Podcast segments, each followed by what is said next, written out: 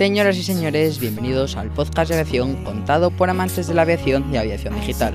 A continuación pasaremos a repasar las noticias más importantes del sector aeronáutico de los últimos días, así que acomódense en sus asientos porque estamos en carrera de despegue.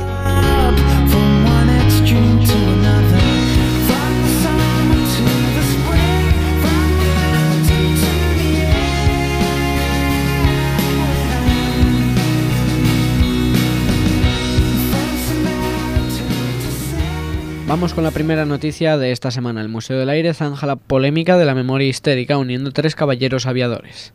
Madrid, España. Rafael Frauas del País titula Tres ases para la Concordia. Tras reunirse con el Museo del Aire, una estela del jefe de la aviación republicana durante la Guerra Civil, José Hidalgo de Cisneros, junto con sus colegas de armas, el capitán Carlos Haya y el comandante Joaquín García Morato. Nuestro colaborador y amigo, el historiador y militar Juan Manuel Riesgo, y una serie de militares del Ejército del Aire valientes y de profundas convicciones en el sentido de que la historia de nuestra aviación militar no puede escribirse sesgando a sus protagonistas. Se situaran donde se situaran en esta fraticida contienda, lo han hecho posible. Los aviadores españoles, y esto no es literatura de esta época, eran ante todo caballeros del aire, eran señores, uno de esos valores que en la actualidad cuesta encontrar. Juan Manuel Riesgo propuso el pasado 18 de julio, un día curioso para hacerlo, durante los cursos de verano del Escorial recuperar el monolito de Hidalgo de Cisneros que se encontraba en los jardines de la Embajada Española de Bucarest. Francisco Pardo, secretario de Estado, estaba en esos actos. Pardo se comprometió entonces con riesgo públicamente a intentar hacer lo posible. La entonces concejal del Ayuntamiento de Madrid, Mercedes Cabrera, hoy ministra de Educación y el historiador Edward Malefakis, en 2005, durante una presentación en la residencia de estudiantes, se habían adherido anteriormente a una propuesta en este mismo sentido.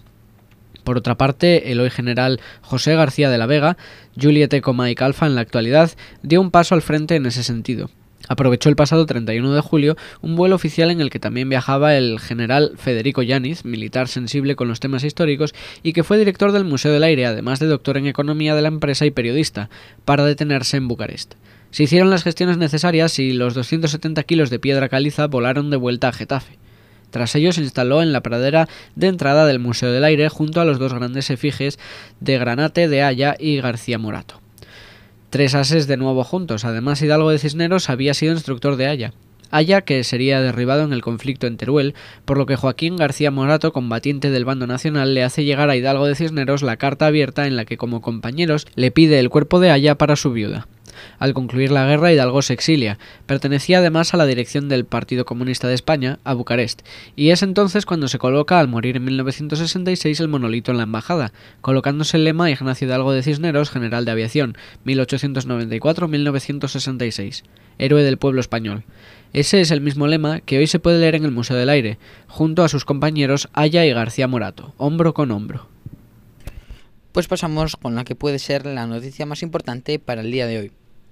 Airbus despedirá a 630 trabajadores en España.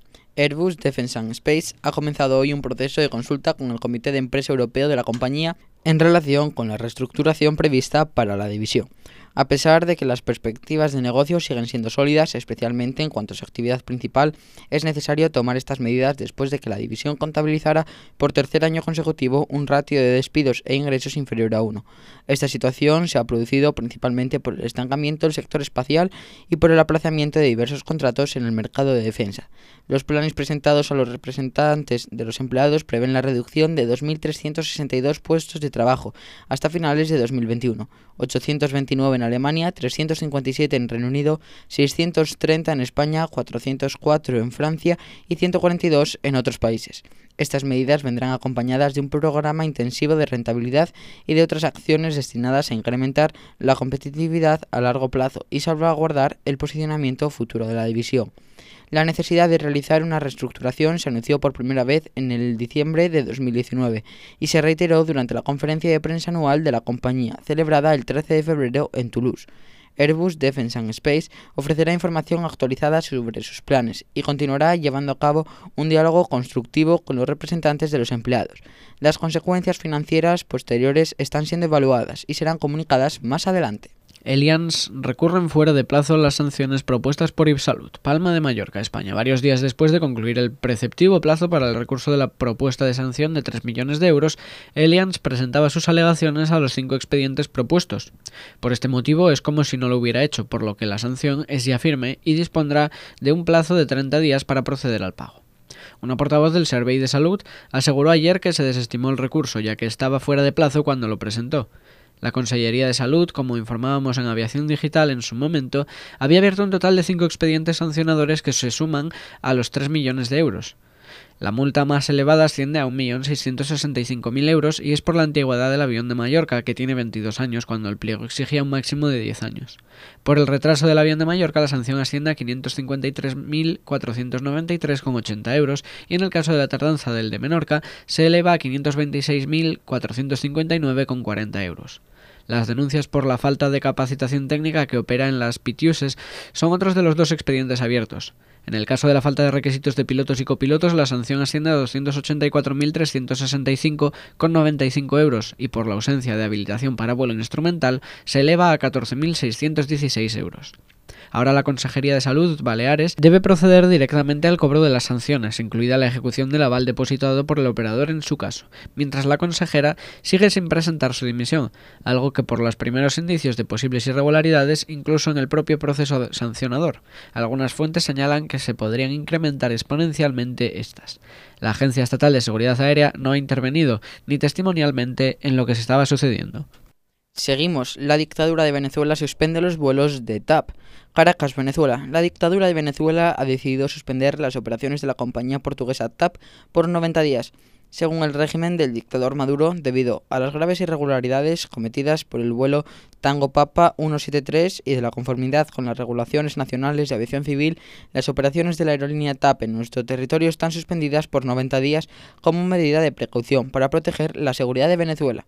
Según las autoridades de Venezuela, la compañía aérea portuguesa TAP ha permitido que un miembro del presidente encargado de Venezuela, Juan Guaidó, transporte explosivos durante el viaje. Juan Márquez, tío de Guaidó, fue arrestado la semana pasada después de acompañarlo en el viaje de regreso a Venezuela en un vuelo comercial TAP. Según el gobierno venezolano, Márquez llevaba linternas tácticas de bolsillo que ocultaban químicos explosivos en el compartimento de la batería. Además de acusar a TAP de haber permitido el transporte de explosivos, el gobierno de Nicolás Maduro también dice que la aerolínea ha ocultado el nombre de Guaidó de su lista de pasajeros, registrándolo como una identidad falsa. Por lo tanto, Venezuela considera que TAP ha violado las normas internacionales.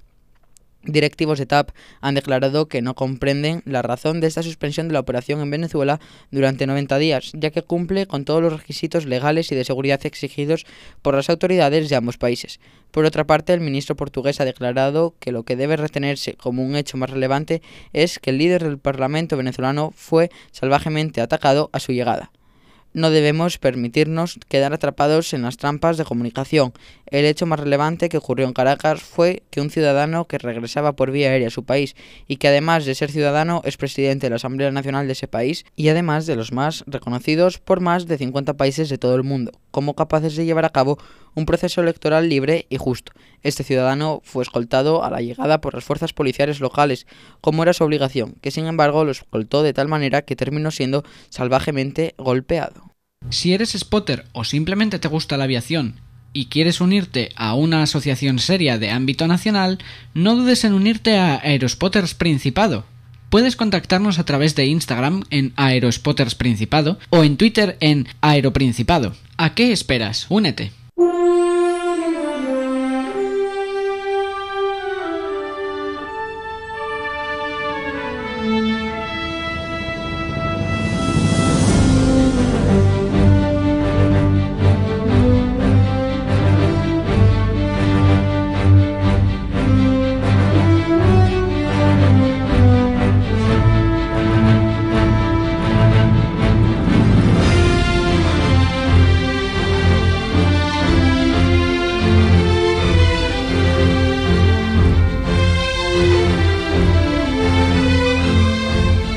Fiscalía Anticorrupción podría interrumpir servicios aéreos medicalizados en cinco autonomías.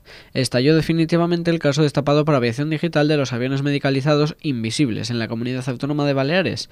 La denuncia de un particular ante Fiscalía Anticorrupción señalando las presuntas prácticas continuadas del operador Elians puede poner seriamente en peligro la continuidad del servicio aéreo sanitario en nada menos que cinco comunidades y ciudades autónomas de España. Aunque parezca increíble, este escándalo se desataba el 7 de octubre tras un artículo publicado por este medio titulado El caso de los aviones invisibles de la Consejería de Salud de Baleares. Este fue el detonante de lo que hasta estos días, con una denuncia particular, ha hecho saltar hasta la Fiscalía Anticorrupción.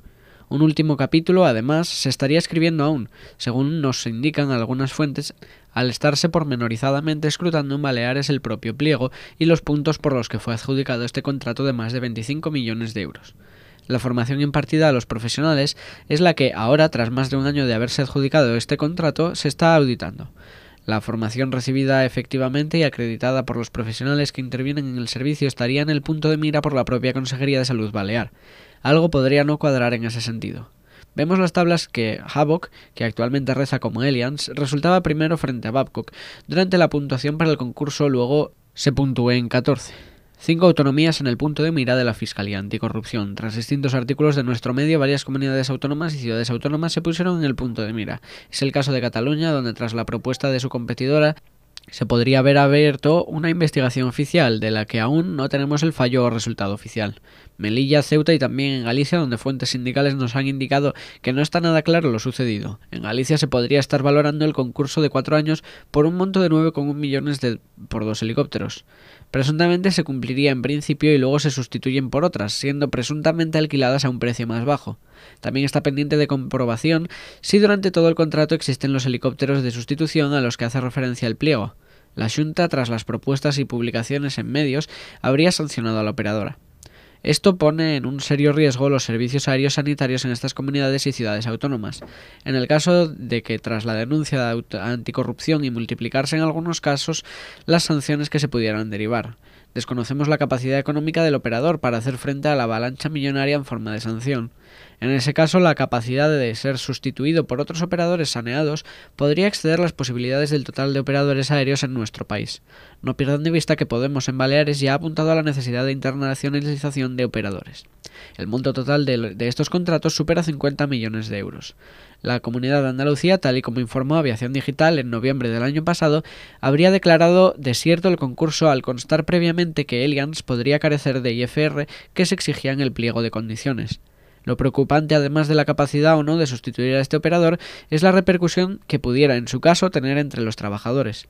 Esperemos que prevalezca, en su caso, la subrogación de estos y que los puestos de trabajo no se vean afectados. Aquí es donde el Ministerio de Trabajo debe actuar con rapidez, puesto que la intranquilidad entre estos profesionales está creciendo según se van desvelando detalles al respecto. Seguimos. Brussels Airlines estrena vuelo a Valencia, Valencia, España. La aerolínea Brussels Airlines, perteneciente al Lufthansa Group, realizó el pasado lunes 17 de febrero su primer vuelo desde Bruselas a Valencia y viceversa. Con una frecuencia de 4 vuelos por semana, la nueva ruta tendrá una duración de 2 horas y 15 minutos en un Airbus A319, con aproximadamente 141 asientos disponibles. El vuelo de ida saldrá de Bruselas a las 9.25 de la mañana, para llegar a Valencia a las 11.40 hora local. El servicio de retorno saldrá de Valencia a las 12.50, para llegar a la capital belga a las 15.10. Brussels Airlines ofrece cuatro clases de viajes diferentes, desde Check and Go, Business Class y acceso a Europe's Leading Airport Lounge. The Loft en Bruselas, España y en concreto la región de Levante es uno de los mercados de ocio más importantes para Brussels Airlines y el turismo belga. Brussels Airlines conecta a España y Bélgica con más de 100 vuelos cada semana, desde 15 ciudades diferentes de todo el territorio nacional.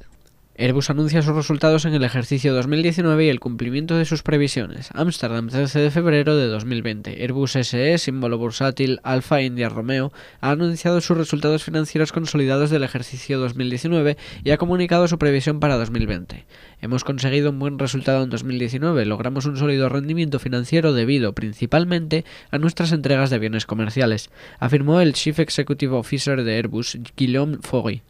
Los beneficios declarados reflejan también los acuerdos definitivos alcanzados con las autoridades y que ponen fin a las investigaciones sobre cumplimiento, así como un cargo relativo a la revisión de los supuestos de exportación de la 400M. El nivel de confianza de nuestra capacidad de seguir logrando un crecimiento sostenible en el futuro se ha traducido en una propuesta de dividendo de 1,80 euros por acción. En 2020 nos centraremos en reforzar nuestra cultura corporativa en la mejora operativa y en el ajuste de nuestra estructura de costes para afianzar el rendimiento financiero y prepararnos para el futuro. Los pedidos netos de aviones comerciales se incrementaron hasta los 768 aviones, 2018 747 unidades, incluyendo 32 a 350 X-Ray Whiskey Bravo, 82 a 330 y 63 a 220. Al final de 2019 la cartera de pedidos alcanzó los 7.482 aviones comerciales. Airbus Helicopters logró una ratio de pedidos a ingresos superior a 1 en un mercado difícil y consiguió 310 pedidos netos durante el ejercicio. En 2018 habían sido 381 unidades, entre los que figuran 25 helicópteros de la familia Super Puma, 23 November Hotel 90 y 10 Hotel 160. El valor de los pedidos recibidos por Airbus Defence and Space ascendió a 8.500 millones de euros, impulsando por los contratos de servicio de la 400M y los importantes contratos de Space Systems. En 2019 los pedidos recibidos consolidados se incrementaron hasta los 81.200 millones de euros. En 2018 habían sido 55.500 millones de euros y el valor de la cartera de pedidos consolidada fue de 471.000 millones de euros a 31 de diciembre del año pasado. Final de diciembre de 2018 era de 460.000 millones de euros. Los ingresos consolidados aumentaron hasta los 70.500 millones de euros. En 2018 habían sido de 63.700 millones de euros, impulsados principalmente por el incremento de las entregas de aviones comerciales, por un mix favorable de Airbus y, en menor medida, por un tipo de cambio favorable se entregó la cifra récord de 863 aviones comerciales, que en 2018 habían sido 800, entre los que figuran 48 aviones A220, 642 aviones de la familia A320, 53 del A330, 112 A350 y 8 aviones A380. Airbus Helicopters registró unos ingresos estables gracias al crecimiento de los servicios que compensaron una cifra de entregas inferior al ejercicio anterior de 332 helicópteros, que en 2018 había sido de 356 unidades los ingresos de Airbus Defence and Space se mantuvieron en líneas generales estables en comparación con el año anterior. Seguimos. Delta presenta un avión de agradecimiento con los 90.000 nombres de los empleados. Atlanta, 14 de febrero de 2020. Delta Airlines pagará hoy más de 100 millones de dólares en ganancias compartidas, celebrando los logros sobresalientes que hicieron posibles sus empleados en todo el mundo. El grupo de participación de las ganancias de 1.600 millones de dólares, un récord para una empresa con sede en Estados Unidos, se traduce en un pago del 16,7% a los empleados elegibles.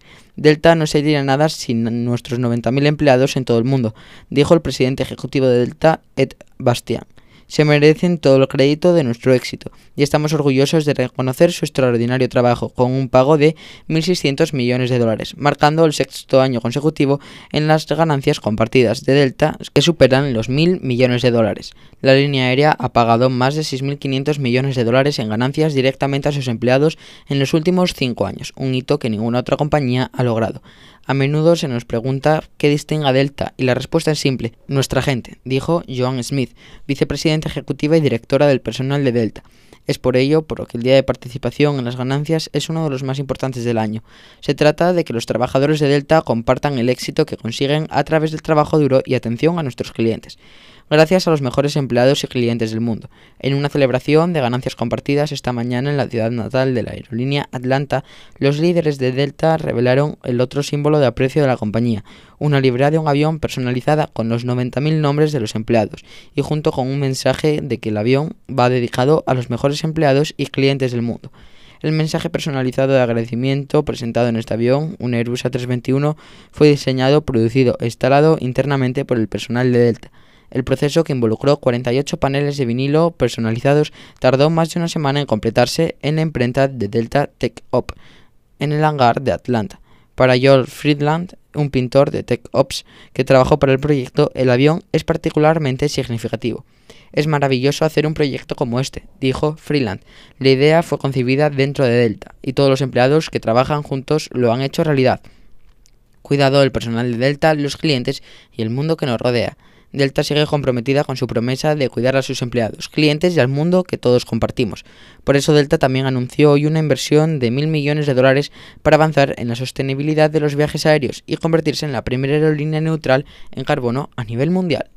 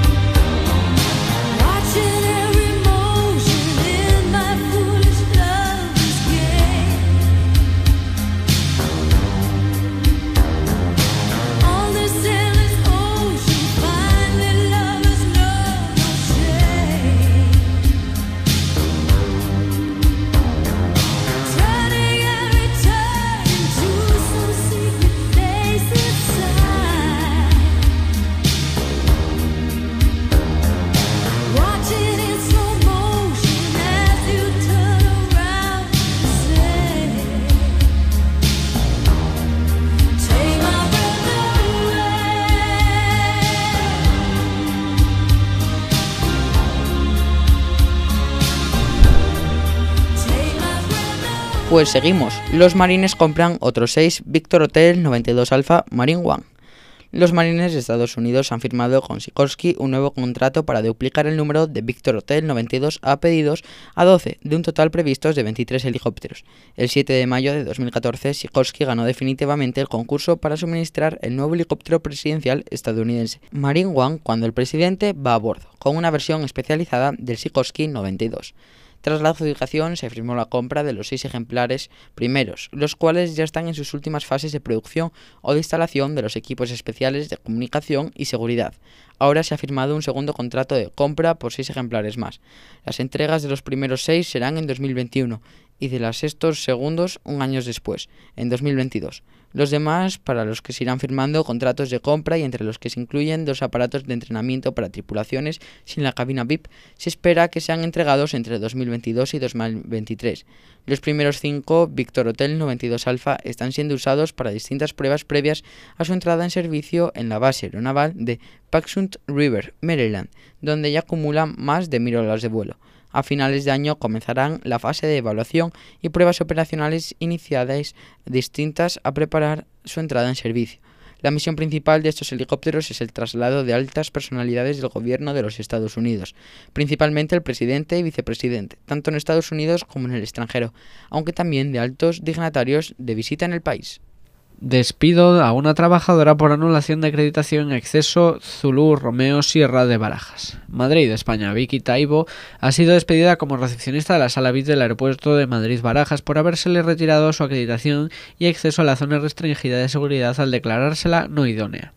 La modificación en 2019 que sindicatos como Charlie Golf Tango denominan Ley Mordaza Aeroportuaria, aplicada al Programa Nacional de Seguridad de la Aviación Civil, que echó a andar con Carmen Librero como Secretaria General de Transportes, permite esta denegación no como anteriormente en función de los antecedentes penales del trabajador, sino también ahora lo hace basándose en informaciones del CNI la información referida a actividades dentro de la libertad que como ciudadana ha podido su vida privada no gustar al CNI, han hecho que se pueda haber informado para denegarla esta autorización, lo que implica su despido.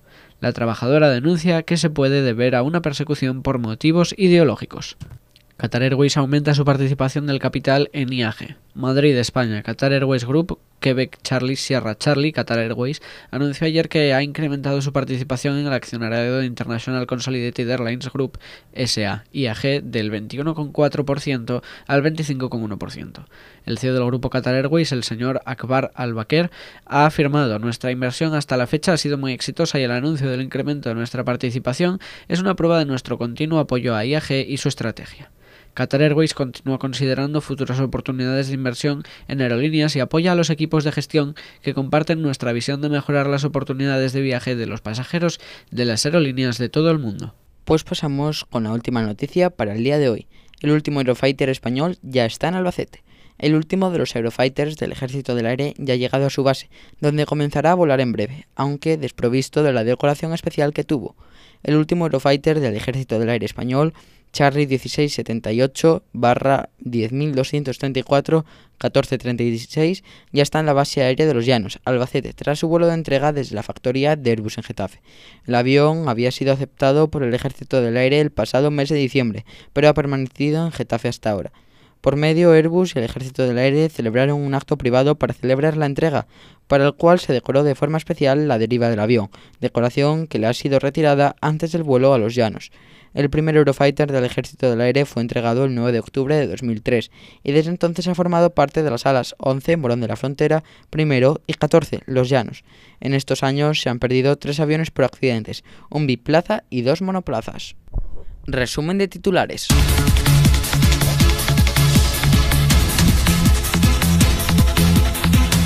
El Museo del Aire zanja la polémica de la memoria histérica uniendo tres caballeros aviadores. Airbus despedirá a 630 trabajadores en España. Allianz recurren fuera de plazo las sanciones propuestas por Ipsalud. La dictadura de Venezuela suspende los vuelos de TAP. Fiscalía Anticorrupción podría irrumpir en servicios aéreos medicalizados en cinco autonomías. Brussels Airlines estrena vuelo a Valencia. Airbus anuncia sus resultados en el ejercicio de 2019 y el cumplimiento de sus previsiones. Delta presenta un avión de agradecimiento con los 90.000 nombres de sus empleados. Despido a una trabajadora por anulación de acreditación y acceso a Zulú Romeo Sierra de Barajas. Los marines compran otros 6 Victor Hotel 92 Alpha Marine One. Qatar Airways aumenta su participación del capital en IAG. El último Eurofighter español ya está en Albacete.